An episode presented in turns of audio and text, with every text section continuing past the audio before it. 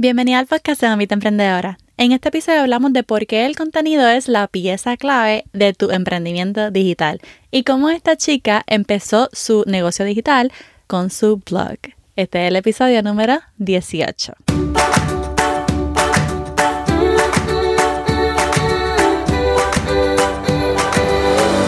Este es el podcast de la Mamita Emprendedora. Mi nombre es Jessica Nieves. Escucha aquí conversaciones para aprender cómo otro ha logrado alcanzar sus sueños y aprende los mejores trucos para abrir tu negocio, lanzar tu blog, manejar las redes sociales y mucho más. Eso no es lo único, hablaremos también de nuestra vida de madres y cómo hacer de todos nuestros sueños poco a poco una realidad. Hello, esta es Jessica, host del podcast de Mamita Emprendedora y hoy tengo una entrevista mega, mega especial. Ella se llama Natalia Medina una experta del mundo de blogging, de Instagram y hasta de cursos digitales. Yo estoy emocionada por presentárselas. Su blog y el nombre por el cual es conocida es The Key Item. Y yo llevo siguiéndola desde hace tiempo y me hizo súper feliz de que accediera a estar con nosotros en el día de hoy. Así que vamos a presentarla. Hola Natalia, ¿cómo estás? Hola Jessica, súper bien, gracias. Gracias por estar aquí en el día de hoy. Tú sabes que eres la primera persona en mi podcast que no es puertorriqueña, así que nos fuimos internacional contigo. Wow, estamos internacional, pero somos, somos casi vecinas. Casi vecinas, así, pero vamos a tener diferentes acentos hoy aquí en el podcast. Totalmente. Natalia, quisiera que mis oyentes te conocieran un poquito más, así que cuéntanos quién es Natalia y cómo empezó The Key Item. Eh, bueno, mi nombre es Natalia Medina, soy dominicana, sé que soy vecinita de, Jessica. Y bueno, de Kia realmente eh, inició como un blog de moda en el 2010. Eh, yo me acababa de graduar de la universidad, yo estudié diseño de moda y fashion styling y yo vivía en ese momento, yo vivía en, en Italia. Y bueno, ya ese era más o menos el tiempo que estaba surgiendo todo lo que era este mundo digital, el blogging ya existía, pero eh, era como conocido, pero no conocido.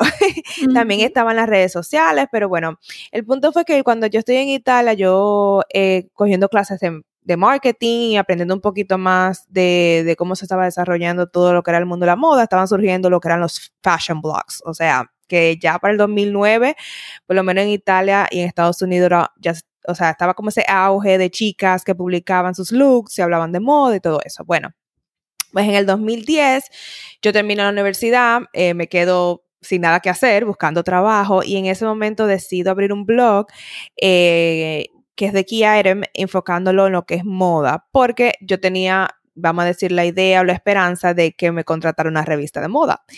Y, mm, y, sabía que por lo menos empezar ese proyecto me podía como estar un poquito más cerca, vamos a decir, de, de, del mundo digital y el mundo de lo que es editorial, de escribir, de hablar de moda, de... Entonces, nada, pues más o menos empiezo ese proyecto.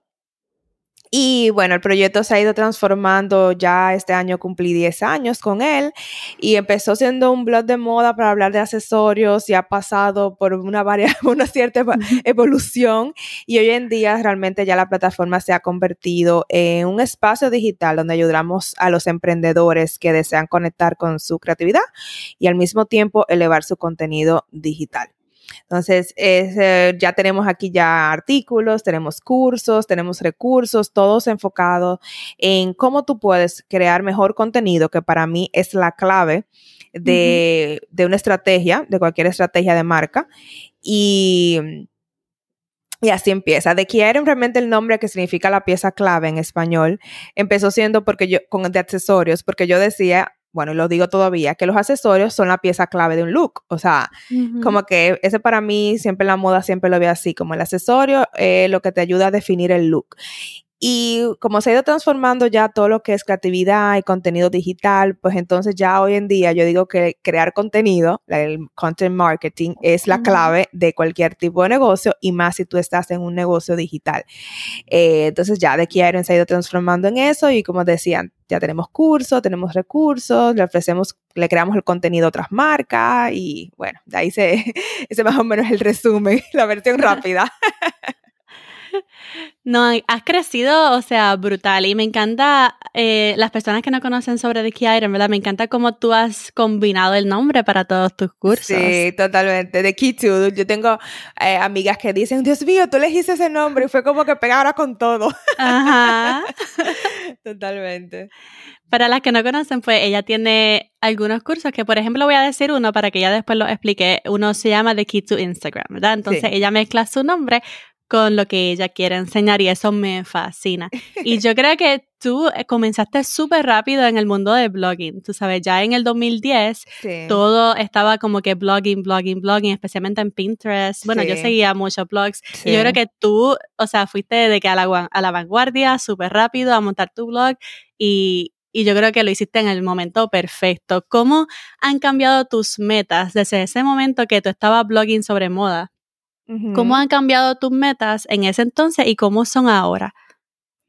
Mira, en ese entonces, como te digo, inicialmente empezó con la idea de que me contratara una marca, que me contratara una revista. Y luego, cuando no se dio eso, yo luego termino trabajando en Italia por un tiempo, que me llegaron a contratar gracias porque tenía un blog. No fue una, una revista, no fue una revista, fue una agencia, pero fue por eso, tanto así que me recuerdo yo la entrevista que él me dijo, mira, aquí no hacemos vestidos, aquí no hacemos ropa, o sea, porque yo tenía también el título de diseñadora de, de diseñadora de moda yo te estoy contratando porque yo veo que tú manejas lo que es el mundo digital. Y como tú dices, era empezar, o sea, estábamos en la vanguardia, o sea, era empezando y todas las marcas querían un blog, todas las marcas querían estar en medios digitales, todas las marcas querían estar en Facebook, estaba surgiendo Instagram.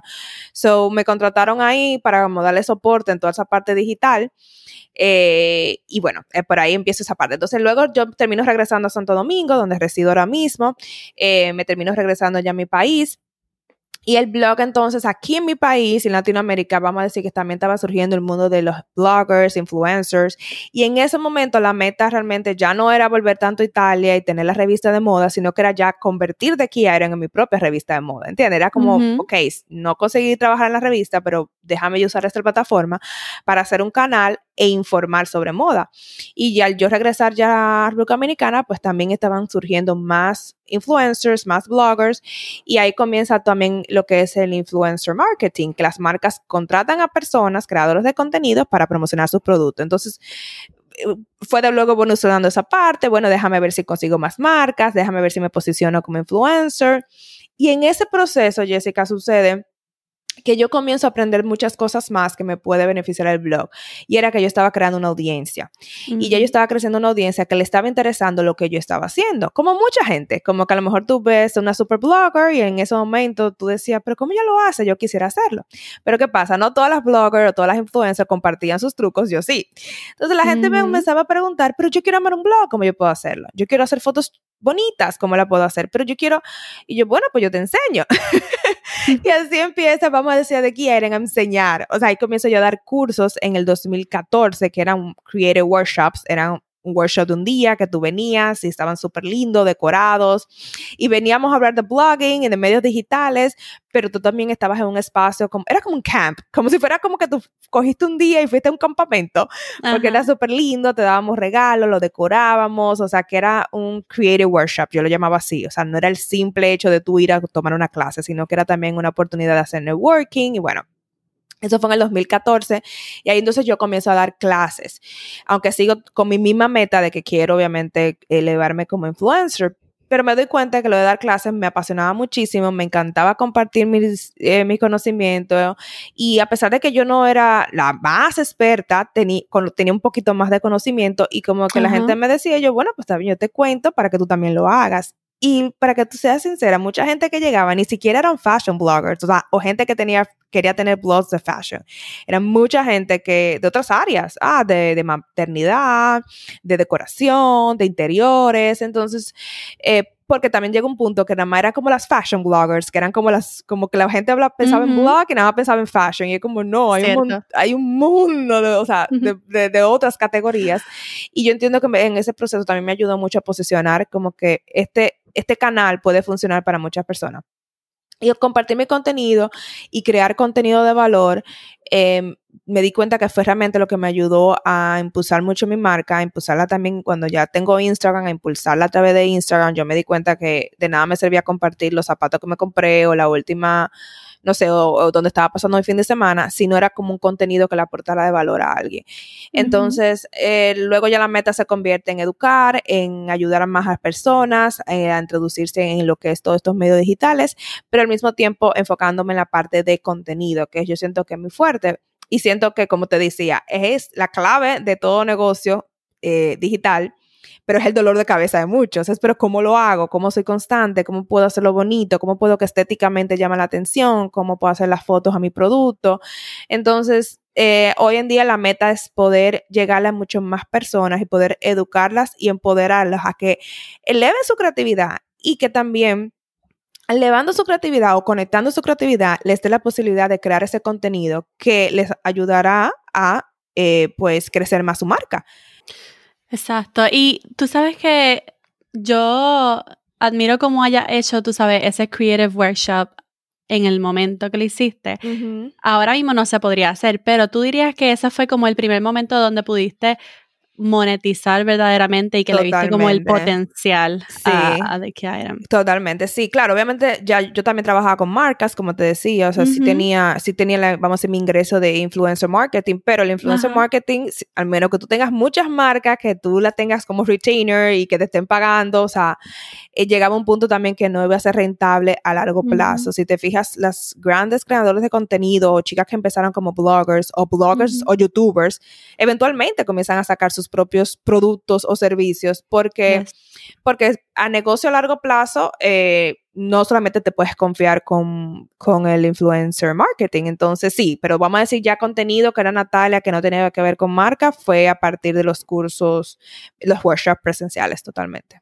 Ok, entonces esto es algo bien importante que tener en cuenta porque sí, cada, yo creo que todos los bloggers que yo conozco grandes terminan haciendo sus propios productos eh, porque al final de todo, como el influencer, o sea, trabajar con marcas y algunas veces hasta dar tus propios servicios puede cansar en un momento dado y no, no vas a poder escalarlo Exacto. de una manera que sería la mejor, como por ejemplo tus propios productos digitales o los cursos. Entonces, dime tú, ¿qué tú crees que debería ir primero para todos esos creadores de contenido? ¿Debería ir primero el contenido o debería ir primero el producto? Porque muchas personas comienzan a crecer en Instagram, comienzan a crecer sus podcasts y entonces no le ven como que sentido en el momento, ¿verdad? Pero entonces, ¿tú crees que deberíamos crear un producto y luego crear un contenido para ese producto o podríamos comenzar a crear contenido y luego crear un producto?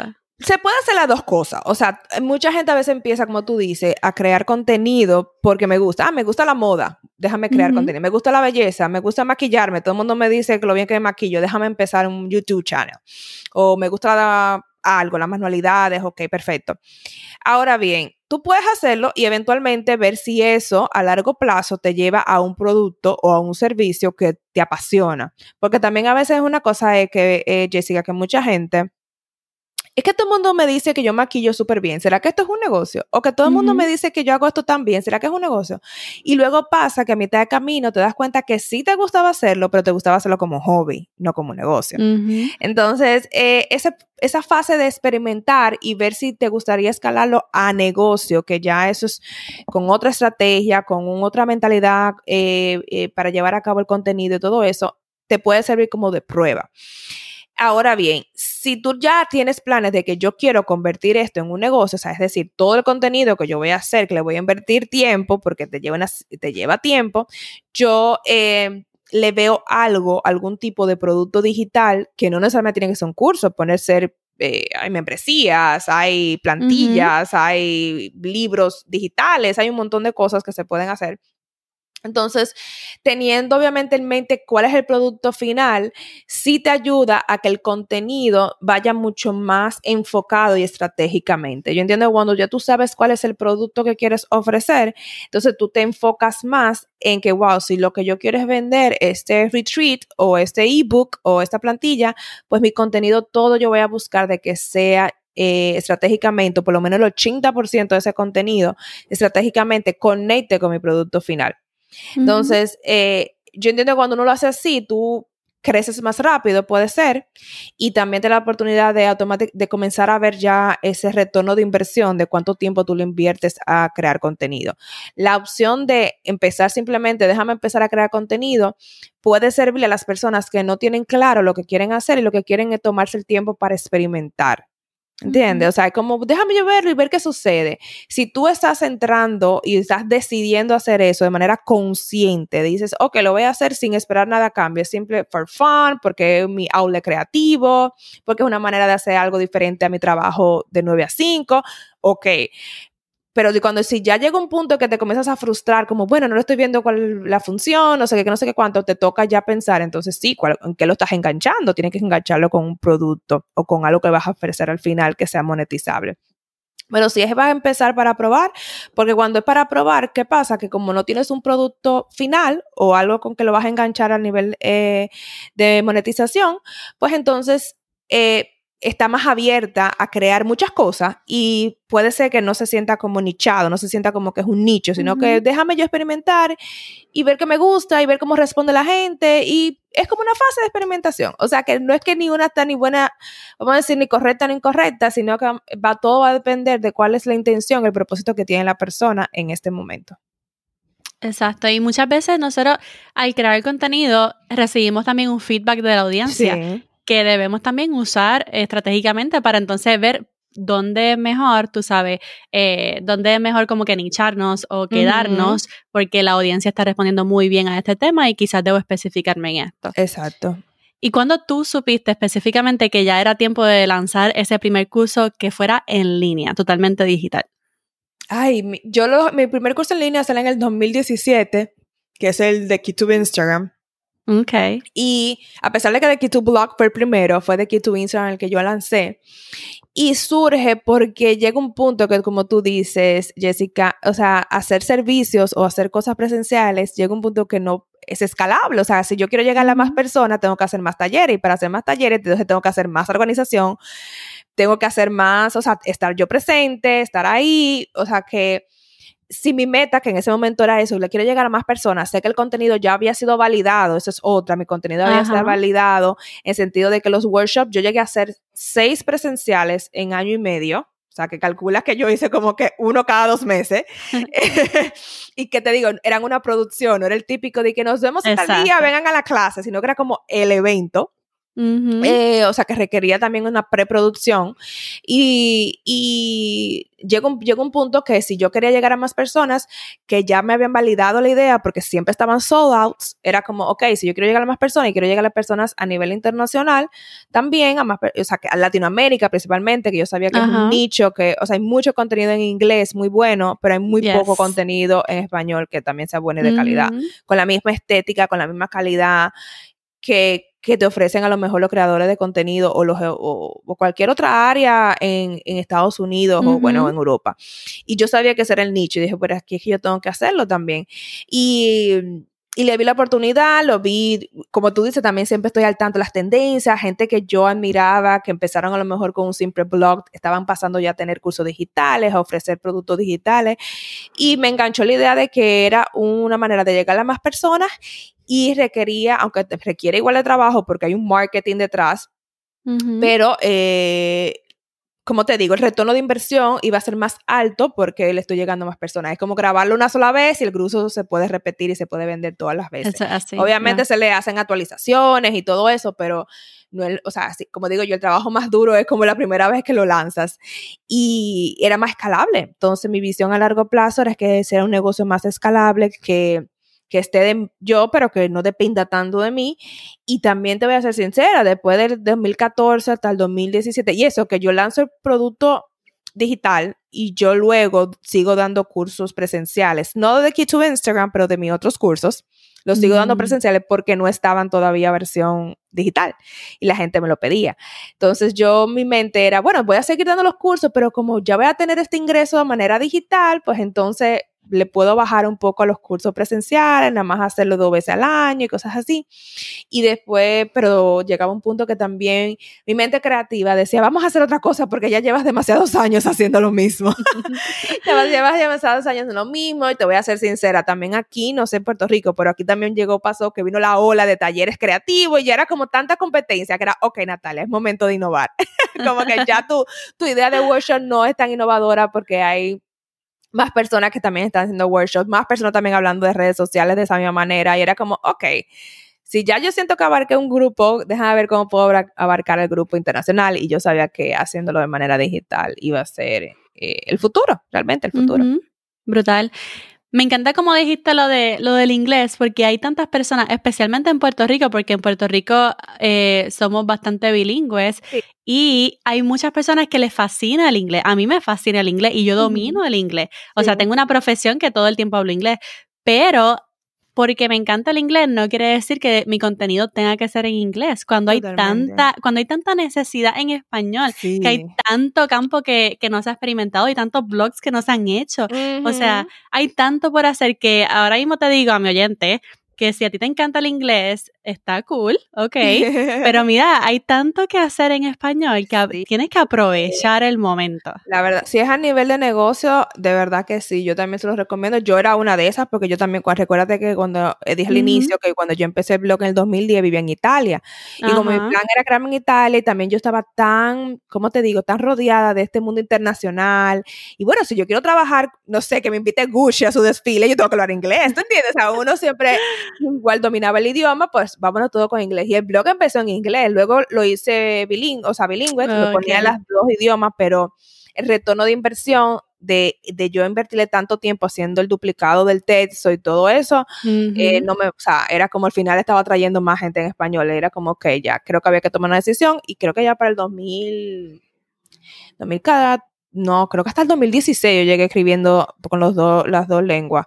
Creo que ya para el 2016-2017 yo termino, termino ya, ok, esto se fue para español y nos fuimos porque veía que las analíticas y todo, todo el mundo venía de Estados Unidos, eh, perdón, de América Latina, lo que me llegaba, nadie, nunca me llamaron nadie de Estados nadie que hablaba inglés, o sea que obviamente podía yo ver, tú sabes, si me hubiese full enfocado en eso, perfecto, pero luego ya yo estaba viviendo aquí y vi esta, vi esa oportunidad también igual que tú, como dice Jessica, o sea, Contenido en inglés había muchísimo. Bueno, los podcasts ahora han revolucionado el mercado en Latinoamérica, algo que tiene años ya en inglés. O sea, yo consumía podcast eh, que me acuerdo una vez que se lo compartí a mi comunidad. Ah, yo oigo podcast. La gente, ¿qué es eso?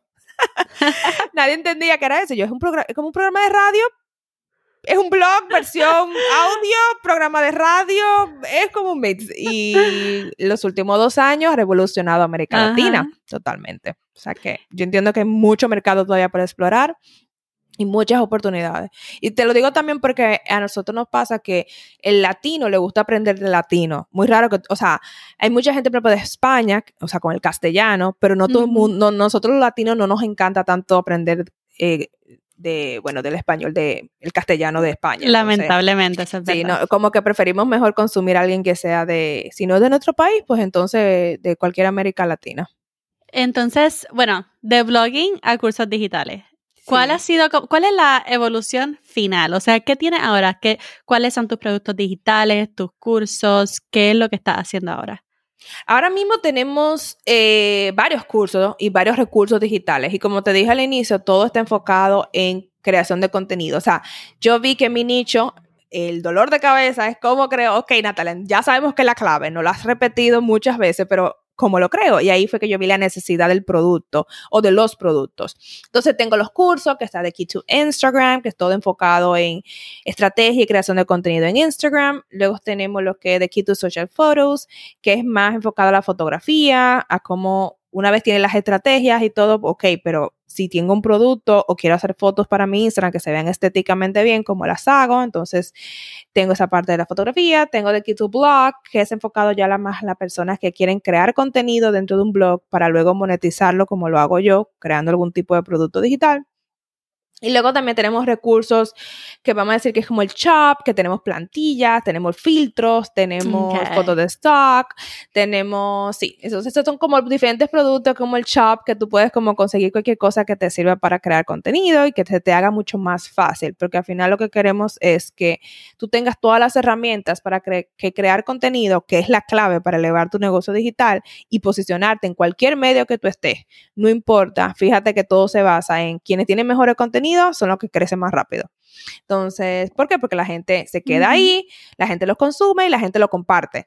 Nadie, si tu contenido es malo, nadie lo va a compartir, nadie lo va a consumir y es como, ok, me aburrió, no te quiero seguir oyendo, no te quiero seguir viendo. Entonces, es identificar eso, qué nicho quieres hablarle y comenzar a crearle contenido a esas personas para varias cosas. Posicionarte como profesional, si eres marca personal, eh, y posicionar cualquier tipo de producto o servicio que tengas para que la persona entienda que tú eres la elección que él puede hacer. ¿Por qué? Porque lo que tú haces posiblemente lo hace más personas o lo que tú vendes posiblemente hay otras personas que lo venden igual. Entonces, si, si no te va a diferenciar el producto en sí o el servicio en sí, ¿Qué te va a diferenciar? La manera en la que tú tengas el contacto con los consumidores y la relación que tú hagas con esos consumidores. Entonces, el content marketing, que es el, la creación de contenido, ayuda, eh, realmente por eso es la clave para posicionarse en cualquier medio digital. Entonces, ahí tenemos todo un suite de productos que entre uno y el otro se van como apoyando, apoyando mutuamente.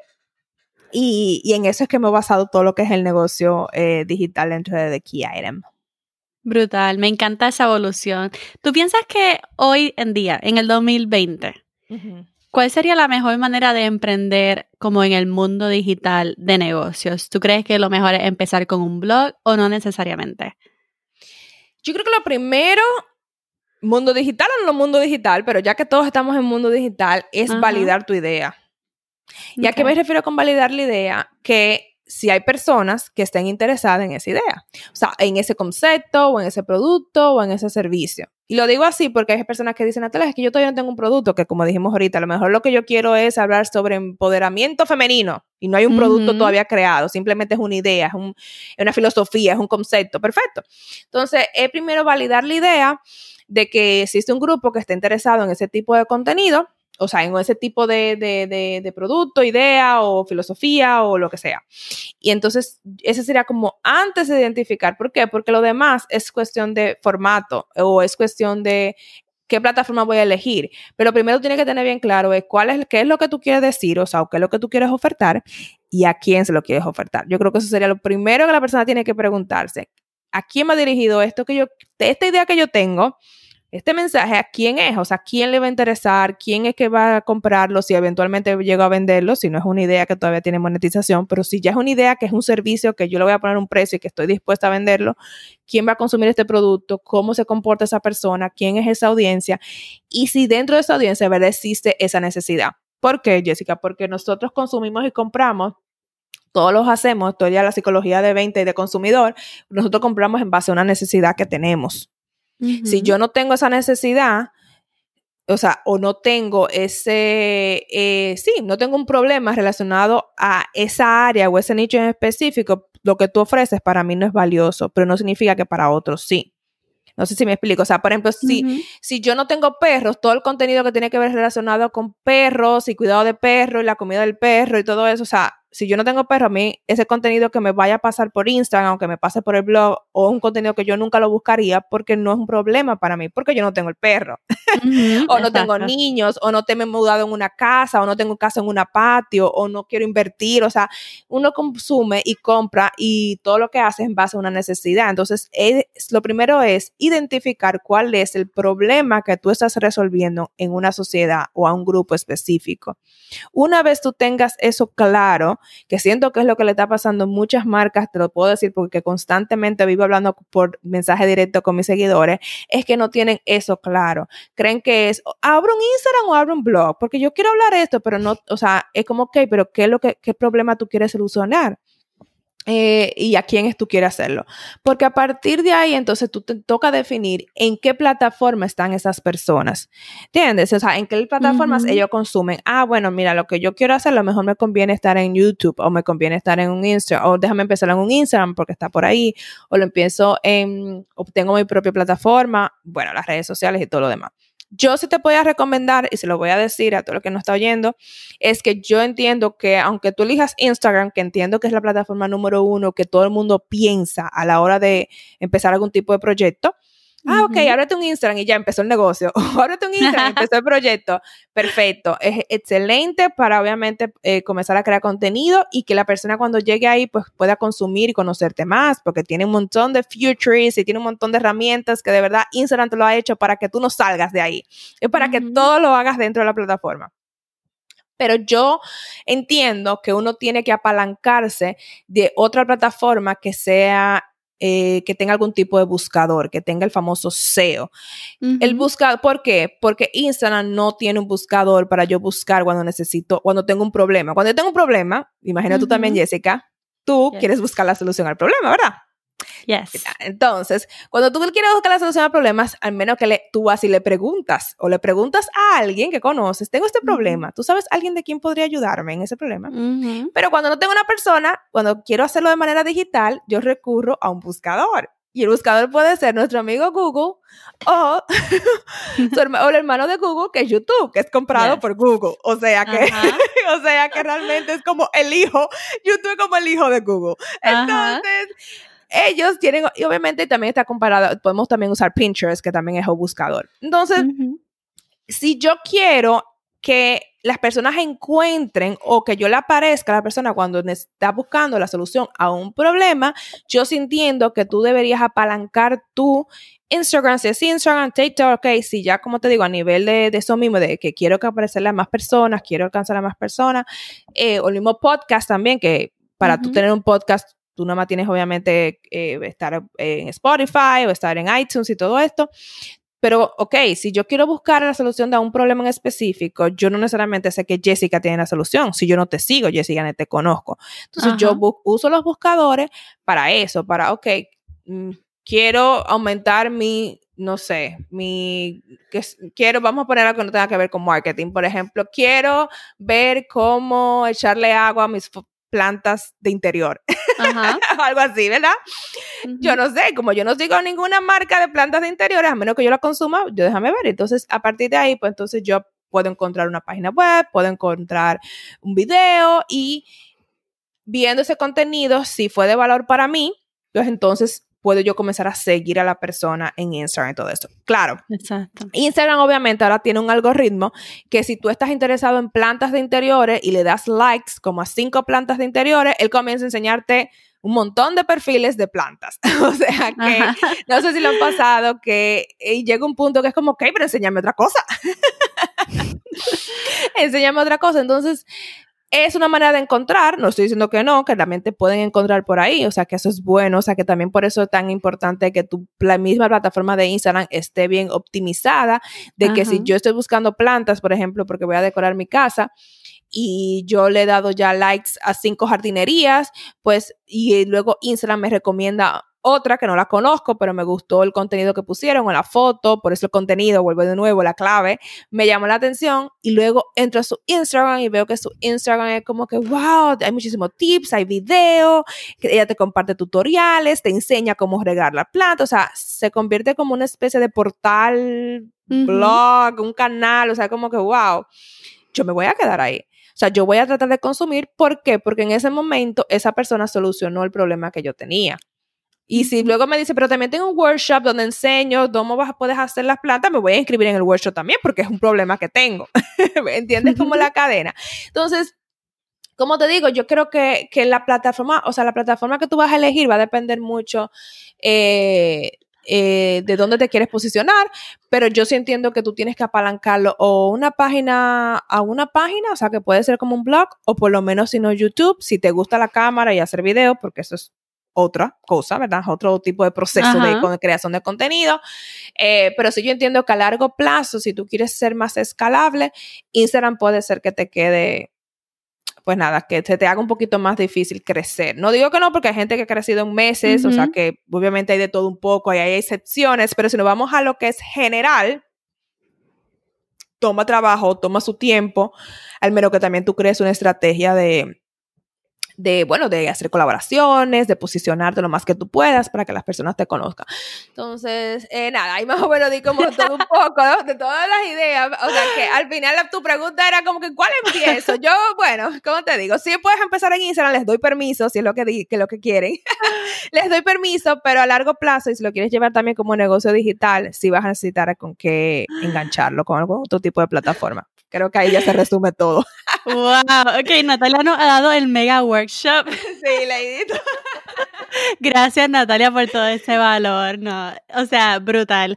Chicos, ya saben, um, si ustedes quieren comenzar como que con su negocio digital, realmente lo primero es validar su idea, ver a quién le van a estar resolviendo sus problemas, qué, cuáles van a ser como que esas piezas de contenido que van a durar, que van a durar, sea en YouTube, sea en un blog, sea donde sea, pero realmente tú no empiezas diciendo, ok, quiero montar un YouTube channel o un blog o Instagram. No, tú empiezas como que, ok, ¿qué es lo que voy a hacer? ¿De qué voy a hablar? ¿A quién voy a ayudar? Porque entonces quizás a esas mismas personas posiblemente después tú tengas un servicio que ofrecerles, tú tengas un producto que ofrecerles y puedas por ahí comenzar a crecer. Muchas gracias, Natalia. Yo quisiera, yo quisiera saber, no sé, algo, algo fun, algo que mucha gente no sepa de ti, que nos puedas contar.